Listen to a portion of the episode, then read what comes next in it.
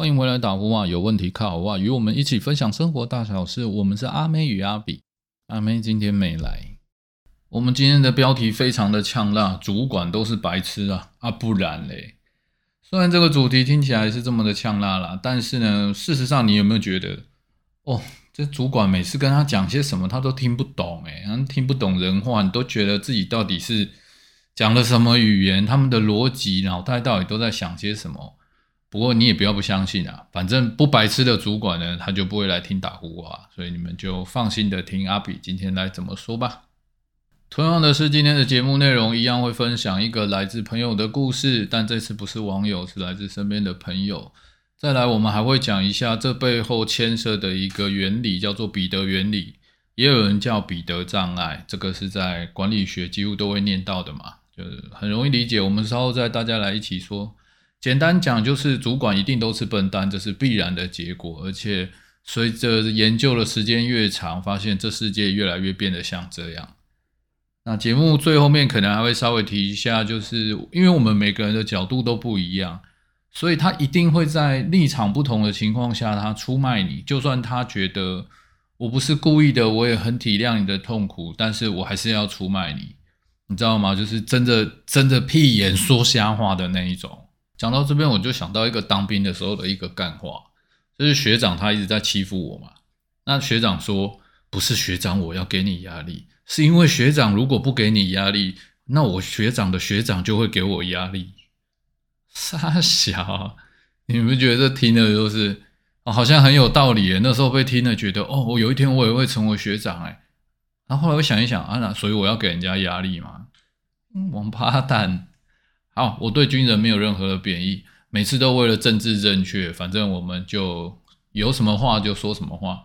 OK，那今天要分享的故事就是我现在身边的一个朋友，他在电子厂做所谓 R&D 的工作啊。好，不要纠正那个什么 RND 啊，阿比英文不好。那么他做了十几年了，你知道 R&D 就是研发的人员嘛？然后他有一天就打电话来，就因为我们会一起打电动。打传说对决啊，都几岁了，对不对？还是打传说对决？他们这家公司其实蛮大的，而且还存在一种，就是他们老板有个信仰啊，然后信对信仰非常的忠诚，所以还会对每个员工有一些宗教上的要求。不过这都尊重嘛，因为毕竟你认同跟加入这个公司，这是必然的。那他来跟我吐苦水，是说他的工作啊，就是。业务帮他把产品卖出去的时候，那他们要根据客户的需求来开发设计。他们是做那个电源供应器的，你知道，就是你你不管电脑或者是任何要插电的东西，它都一定要有一个把你家的插头的一百一十的电转到那个你的产品适合使用的功率嘛。比如说你笔记型电脑不是要插一个插头嘛？那这里面会牵涉到很多零组件。就是那种很像那种，反正你也看不懂的那种小小东西。那每个零件的重要性在哪里？就是它会影响它最后的结果，产品是不是会合格？就像我们会去商品检验啊，或者是客户的要求啊，各种欧盟法规之类之类的。所以零件你是不能随便更换，而你设计它要用什么零件的时候，它就是要符合你最终想要产生的结果。好，说人话。说了这么多乱七八糟的东西呢，你只要知道设计错误或者是零件不好，那东西就是会爆炸。简单说就是如此。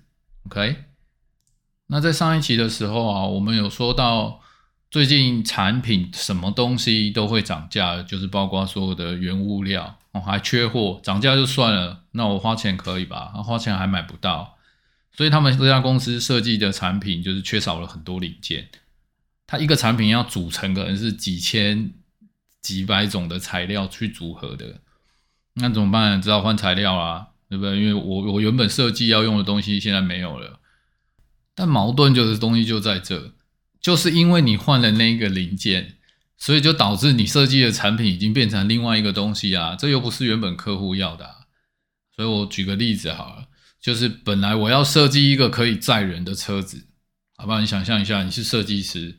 我要设计一辆可以载人的车子，那可能我想说，嗯，应该有四个轮子吧。好，那就轮子的事情。那但是结果我设计完毕了，就跟我说，采购跟我说轮子缺货。啊，轮子缺货，那那怎么办？那我还是得得做载人的车子啊。那我作为一个资深 R D 设计师，我只好把它换个设计，我把它改成三轮车，好不好？那也是车子，也可以载人，这样也没毛病吧？然后搞了老半天啊，又跟着同事弄弄弄，好不容易设计了一个可以载人的三轮车，结果采购又跟我说：“哎，你这样子，你这样子就算少一轮哈，你的轮子还是不够，你们要不要再改一下？”靠！当时不是只跟我说缺一个轮子吗？现在又不够了啊！那那那怎么办？你们想想看，那各位网友，你告诉我他要怎么办？我知道再减一个轮子嘛，对不对？No，我们是专家，OK？我们超前部署。这次我不改，我不再减一个轮子。等下你又跟我说了三个轮子也不行，两个轮子也不够。我现在就直接给你一台做单轮车，一台一个轮子就可以载人。那跟卓别林一样，好不好？然后这样子还可以 cost down，哇，美滋滋，老板一定爱死我。然后我们就很开心的把这个车子拿去送验啊。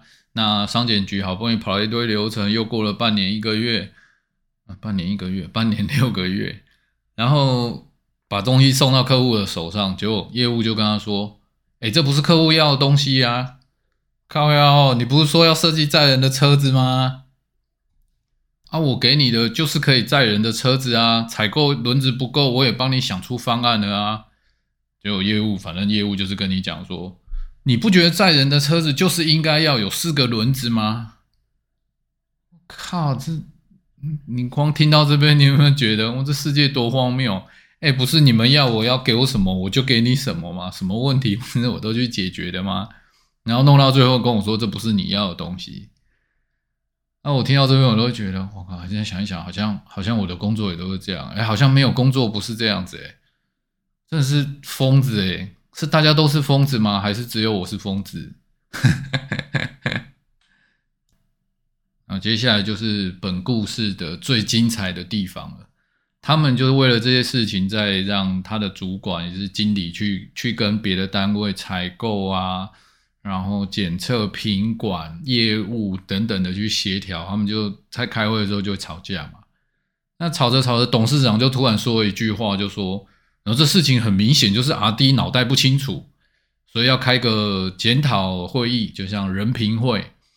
这个我这个我这个朋友可能就是不适合这个工作，他没有那个能力，要考虑降他职等。哇，他说都已经做十几年了，作为主管做了这么久了。”然后就为了这个像这样的事情，然后就准备要被降职。我我听了我都觉得这事情非常荒谬。那这另外还衍生另外一个问题，就是你们也不觉得很奇怪吗？他就是一个研发的科长，可能还当然我不是很了解他们具体内部吧。就这么一个小的等级，让董事长跑来说要换掉科长。请问他头上的处长、经理，这个你要他们怎么办？每个也都是是是是，老板，好好好，问题我知道，我们会深切检讨。你们有没有很常听到这种什么深切检讨这这一类的屁？然后什么都不会做这样。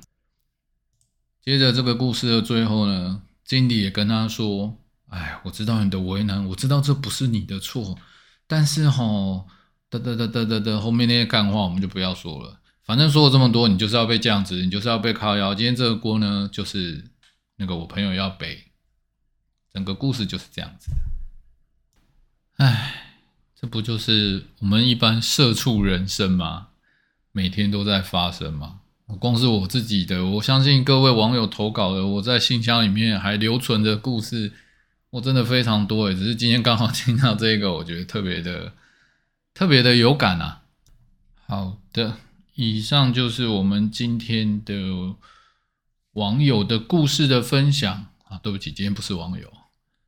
今天的主题就是，所以主管都是白痴吗？他这背后的原理到底是什么？所以我们一起来讲一下关于彼得障碍跟彼得原理。管理学上讲的彼得原理，其实不用把它说的太复杂。他们通常都是大概就是在讲说。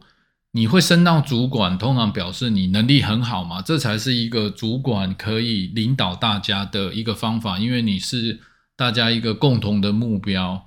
那当然，心理学或者是各种方面也有讲到说，人类本来就是属于从众的，然后喜欢意见领袖，就像大家会喜欢听一些频道主啊，他们觉得推他推荐的东西是好的，好，所以我们需要领导，需要主管。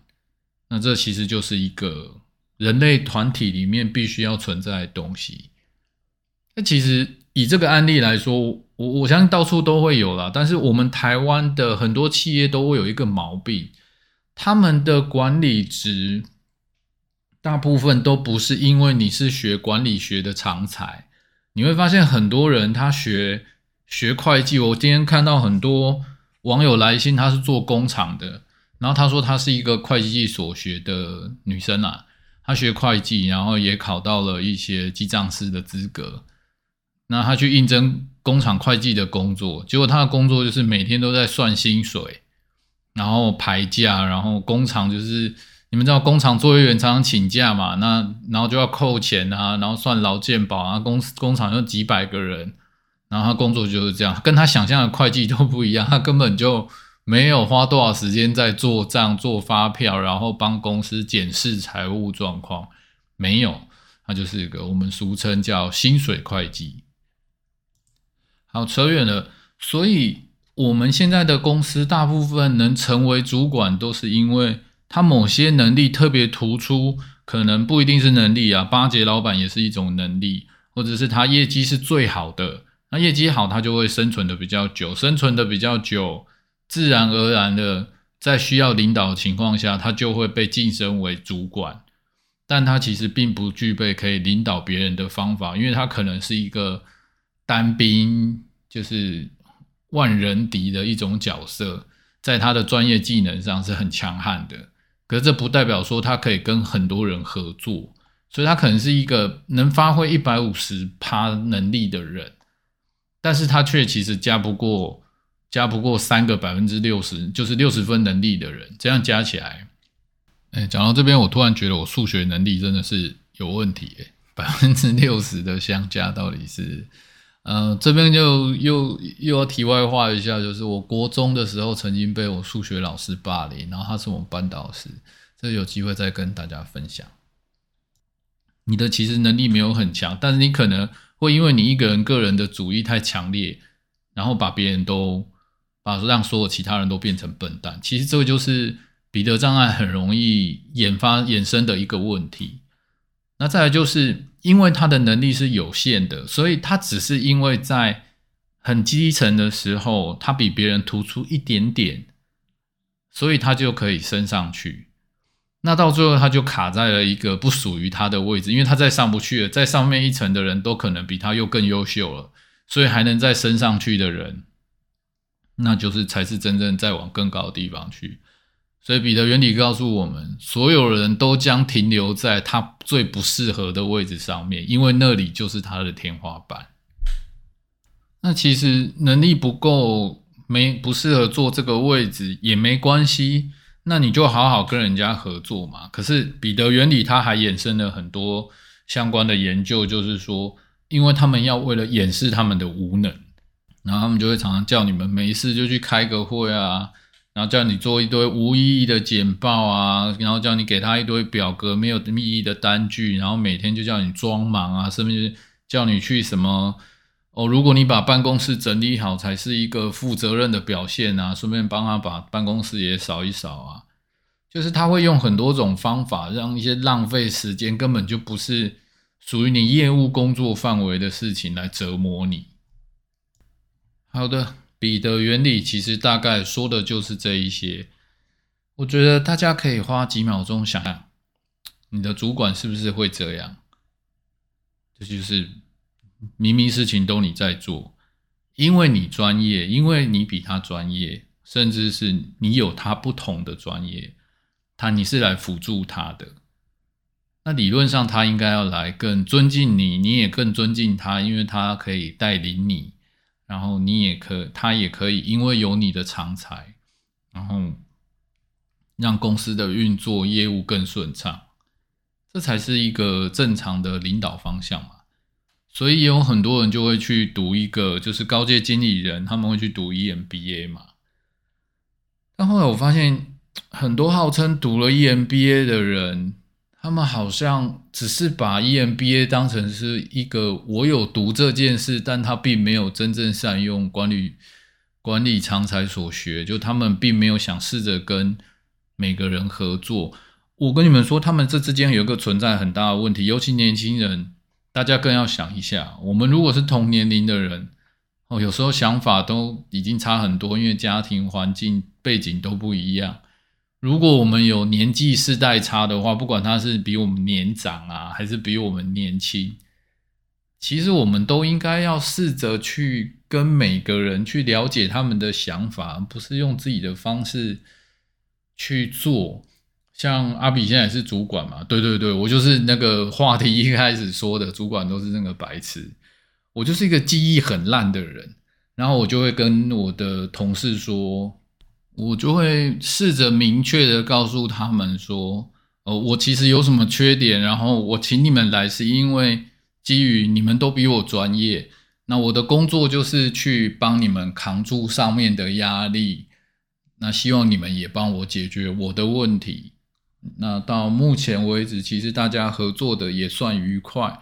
那也希望每个人在他个人的职涯，就你先完成业务工作前提去这种情况下，然后去找到人生的方向，去更好的地方。我觉得这就是一个。那当然，如果你喜欢我们公司，你也也欢迎你继续一直加入我们，这也是一种。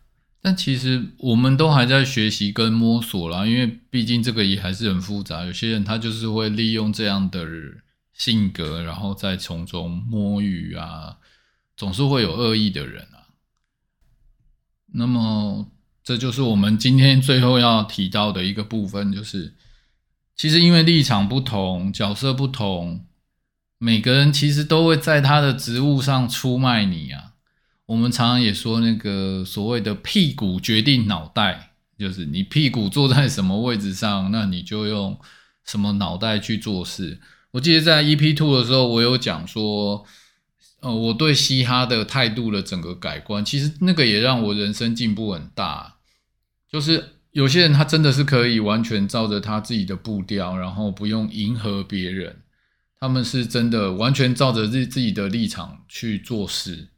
可是我们常常，我们本来在最基层的时候，我们就是希望可以迎合每个人或迎合上面主管的要求，然后尽量来满足大家。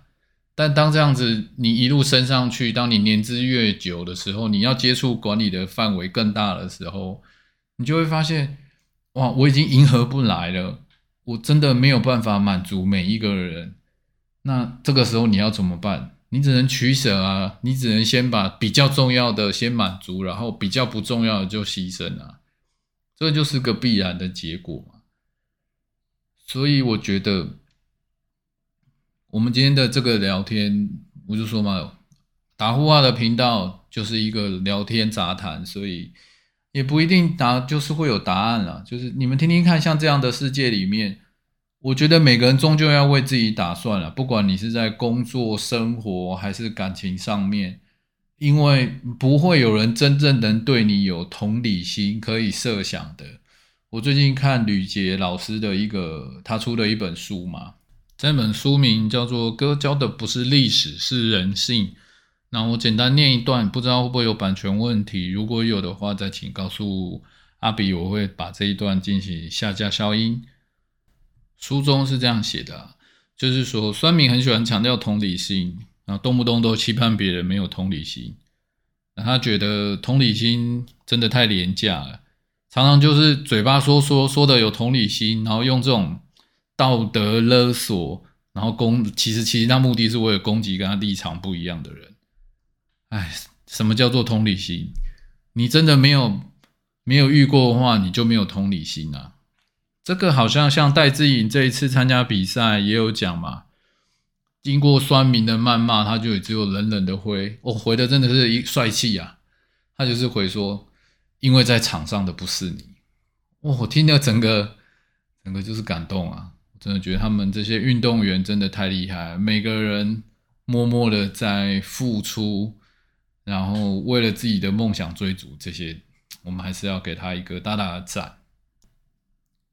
好的，又来到了节目的最尾声了。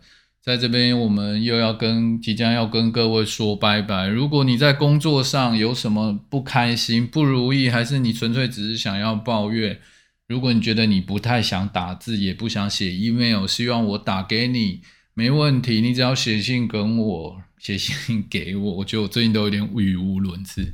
写信给我，告诉我，加个 line，卡好哇，我会直接打电话给你。